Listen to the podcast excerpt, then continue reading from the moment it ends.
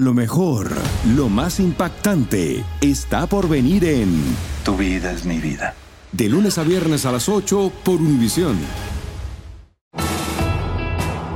Bienvenidos al podcast del Noticiero Univisión Edición Nocturna. Aquí escucharás todas las noticias que necesitas saber para estar informado de los hechos más importantes día con día. Reportan muertos por las colosales tormentas que siguen causando devastación en California. Lluvias de récord desatan inundaciones repentinas y deslaves masivos, amenazando a millones de residentes en el sur del estado. Revelan una propuesta migratoria bipartidista que propone endurecer la política de seguridad fronteriza. Tenemos las reacciones desde la frontera entre México y Estados Unidos. El rey Carlos III de Inglaterra inició un tratamiento por cáncer. Les contamos qué dijo la Casa Real al respecto. Comienzan oficialmente las festividades por el Super Bowl en Las Vegas y Univision se dice presente. Tenemos las imágenes. Comienza la edición nocturna. Este es Noticiero Univisión, edición nocturna, con Maite Interiano y Elian Sidán. Muy buenas noches y gracias por acompañarnos. California está bajo el feroz azote de una poderosa tormenta que provocó inundaciones y deslizamientos de tierras en zonas residenciales, Elian. Efectivamente, Mighty, ocho condados decretaron el estado de emergencia por el llamado río atmosférico que dejó sin electricidad a más de un millón de hogares. Y precisamente Jaime García se encuentra en el lugar donde está ocurriendo todo esto. Muy buenas noches, te escuchamos, Jaime. Hemos atravesado un evento histórico. En la que ya es calificada como una de las peores tormentas invernales en casi 150 años. Por más de 30 horas ininterrumpidas lluvias torrenciales se han precipitado sobre gran parte de California, lo que hasta ahora ya dejó un saldo trágico de tres muertos debido a la caída de árboles al norte del estado. Hemos recibido de 6 a 11 pulgadas de lluvia a través de la región. Inundaciones súbitas en calles y autopistas provocaron innumerables accidentes y también se recibieron llamadas de auxilio para rescatar a los espantados automovilistas atrapados en inundaciones súbitas. La fuerza destructiva de esta histórica tormenta es explicada como un río atmosférico que se ha posado materialmente sobre el sur de California en las últimas 24 horas y que continuará arrojando lluvia por lo menos hasta el día de mañana. El gobernador de California decretó estado de emergencia en ocho condados desde San Luis Obispo hasta San Diego y más de 8 mil trabajadores del estado fueron despachados en cuadrillas de emergencia. Él dijo que despertó a las 2 de la mañana por el ruido provocado por el deslizamiento de la casa de su vecino una de las 25 viviendas afectadas por los deslaves en Los Ángeles, en áreas bajo orden de evacuación. Mi esposa, pues, sobre una condición médica, mis hijos están pequeños y pues asegurando a ellos, pues sí, decidí que se salieran. Solamente en la ciudad de Los Ángeles hemos tenido más de 120 deslaves de lodo y piedra. Y es un peligro y una amenaza para el público. Peligro que estará presente por muchos días. En Los Ángeles, Jaime García, Univisión. Jaime, gracias. Y el presidente Biden también defendió el proyecto de ley para la frontera sur que elaboraron negociadores de ambos partidos en el Senado. Pero activistas pro inmigrantes dicen que es una propuesta muy dura contra los migrantes que buscan asilo en los Estados Unidos. Reina Rodríguez tiene las reacciones desde Eagle Pass, uno de los puntos fronterizos más activos en Texas cerrar la frontera, desaparecer el asilo, poner más militarización. Eso no lo habíamos escuchado de los demócratas y mucho menos del presidente Biden, que le ha dado como ojo bueno a esta propuesta. Activistas en la frontera entre Estados Unidos y México dicen estar preocupados por la propuesta bipartidista que incluye medidas para reducir las históricas cifras de cruces irregulares en la frontera sur. Lo que estamos negociando son las vidas de los seres humanos. Es dar crueldad a cambio de un dinero que se está buscando. El presidente Biden defiende el proyecto de ley diciendo que el sistema migratorio ha estado roto demasiado tiempo y que es hora de arreglarlo. Dentro de los cambios a destacar están el reformar el sistema de asilo, subir los requisitos para obtenerlo, expulsar a quienes no califiquen y acelerar las decisiones sobre las solicitudes. De estar pendientes 6, 8, 10 años ahora ser procesados de forma rápida y tener una respuesta a los seis meses. Son casos muy difíciles. La gente viene traumada porque están corriendo, están huyendo del peligro. De ser aprobado, el proyecto cambiaría sustancialmente la legislación sobre inmigración por primera vez en décadas. Por su parte, el Concilio Nacional de la Patrulla Fronteriza respaldó el proyecto de ley. En un comunicado dijo que codificaría en ley facultades que los agentes de la Patrulla Fronteriza de Estados Unidos nunca tuvieron en el pasado. Pensando como migrante diría que es injusto, pero si piensas como piensa el americano, tú no puedes venir a un país a exigir. En Pass, Texas, Reina Rodríguez, Univisión. Gracias, Reina. Y la policía de Nueva York arrestó hoy a varios sospechosos de pertenecer a una banda que se dedicaba a robar en el metro y en las paradas de autobuses. Los arrestados son inmigrantes venezolanos solicitantes de asilo que vivían en refugios de la ciudad.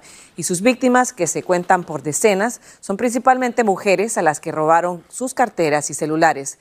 Esto dijo el alcalde Eric Adams al respecto.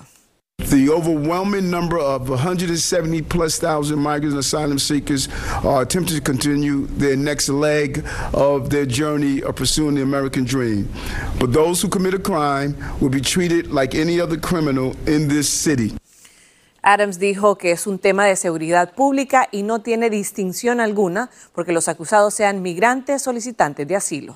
Y nos quedamos en Nueva York y es que esa ciudad estará destinando 53 millones de dólares en un programa piloto de tarjetas prepagadas para alimentos y suministros a familias inmigrantes con hijos pequeños que soliciten asilo.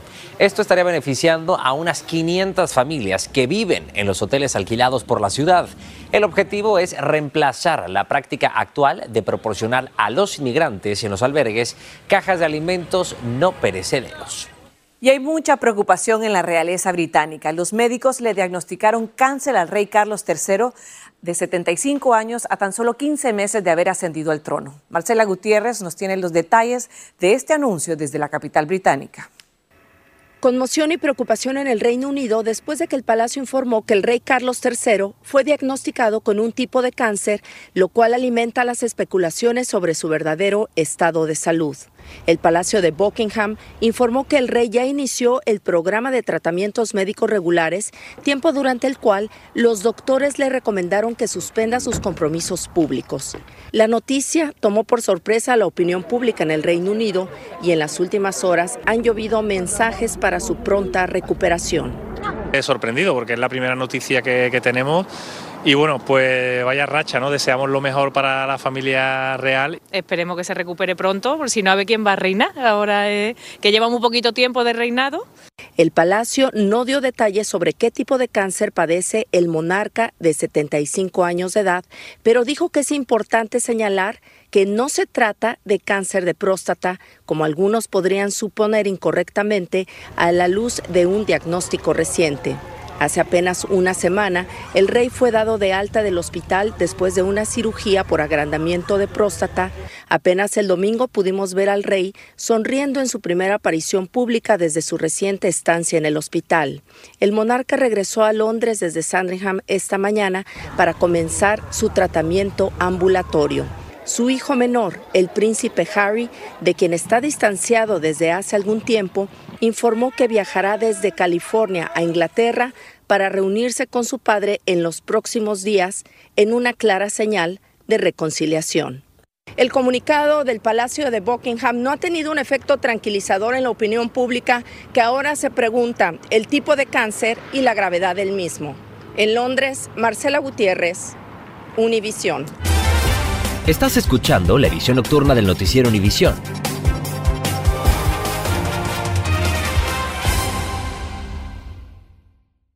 Familia querida de Univisión, aquí Lucero para decirles que no se pueden perder el gallo de oro. Lunes a viernes a las 9 por Univisión.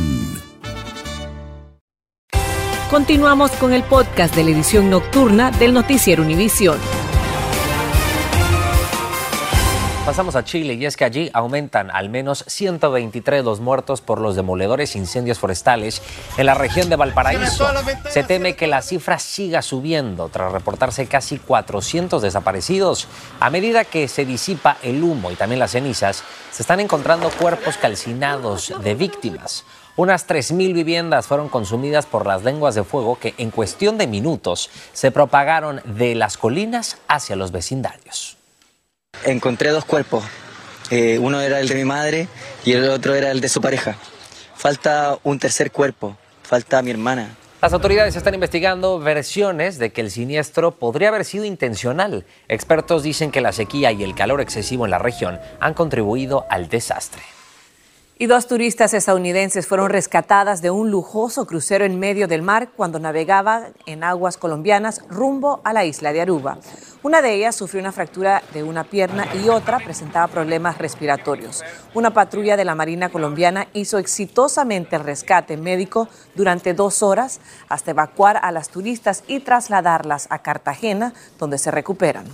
Y pasamos a El Salvador y es que allí Nayib Bukele arrasó con los comicios en el cual también fue ya reelecto para un segundo mandato como presidente de El Salvador. En medio de su contundente victoria hay voces que se alegran de lo que está sucediendo para y otras que están alarmadas por un poder absoluto de Bukele quien ha logrado pacificar el país y también esto en el combate enérgico en contra de las sanguinarias pandillas. Félix de Bedut se encuentra en San Salvador con lo más reciente. Félix, adelante, muy buenas noches. Hola, ¿qué tal, Elian? Te saludo unas 24 horas después del triunfo de Nayib Bukele y todavía el Tribunal Electoral de El Salvador no entrega los resultados definitivos. Y aunque eso no pone en duda la victoria de Bukele, sí podría generar problemas para la conformación de la Asamblea Legislativa.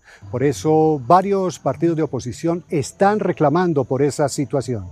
Estas elecciones tuvieron una enorme participación de salvadoreños en el exterior. Muchos de ellos volvieron a su, a su país para votar. Hablamos con algunos de ellos. Desde Los Ángeles, California, vine aquí a mi país a contribuir con todo el pueblo salvadoreño para que nuestro país siga progresando en el futuro. Esperamos que no vaya a defraudar a su pueblo, porque si el pueblo salvadoreño le ha confiado nuevamente la presidencia, esperamos que él responda. Y de esta manera concluimos nuestra cobertura especial de las elecciones en El Salvador. Regreso contigo a los estudios, Mighty.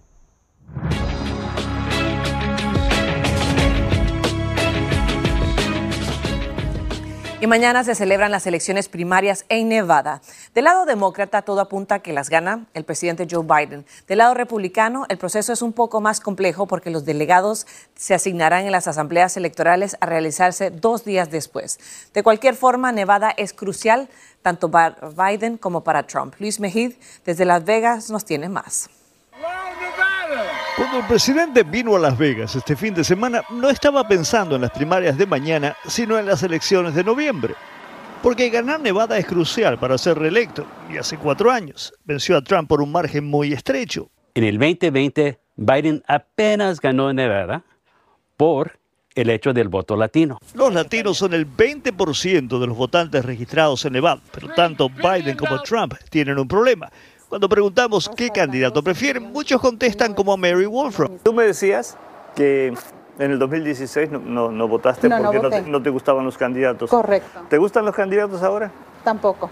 Una creciente mayoría, un 46%, no se identifica con los demócratas o con los republicanos. No podemos asumir que los latinos nomás van a votar por los demócratas o nomás van a votar por los republicanos. Para quienes registran votantes, el desafío es motivar a los latinos desilusionados con la política. Nuestra ventaja es que hay tiempo para que esta administración, este Congreso, haga algo para beneficiar a nuestras familias.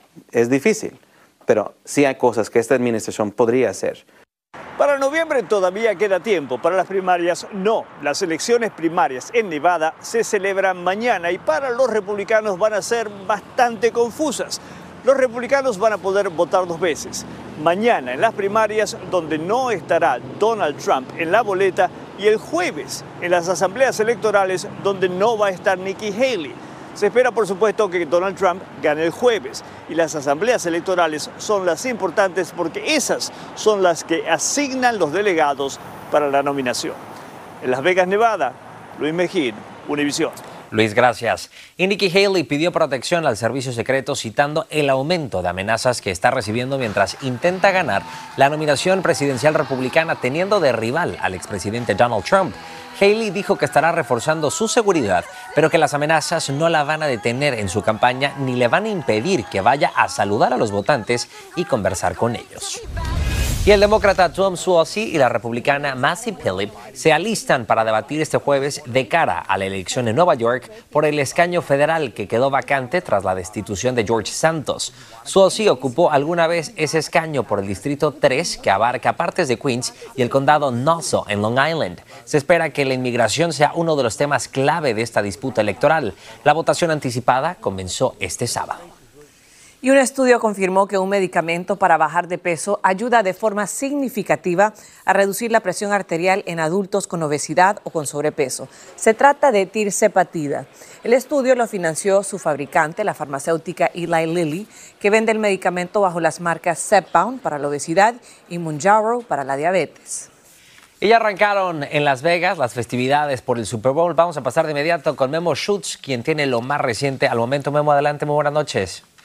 Saludos, querido Elian. Fuerte abrazo ya instalados en Las Vegas, Nevada, en lo que será esta cobertura espectacular rumbo al Super Bowl 58 del próximo domingo. Recuerden, por primera vez en la historia, la transmisión en español por Univisión. Si van a poder vivir de todo lo que ocurra en los emparrillados con los 49 de San Francisco y los jefes de Kansas City. Pues aquí ya se realizó el famoso Open Ignite que anteriormente se conocía como el día de medios, donde hubo acercamiento con eh, los jugadores de ambas escuadras, presentaciones espectaculares.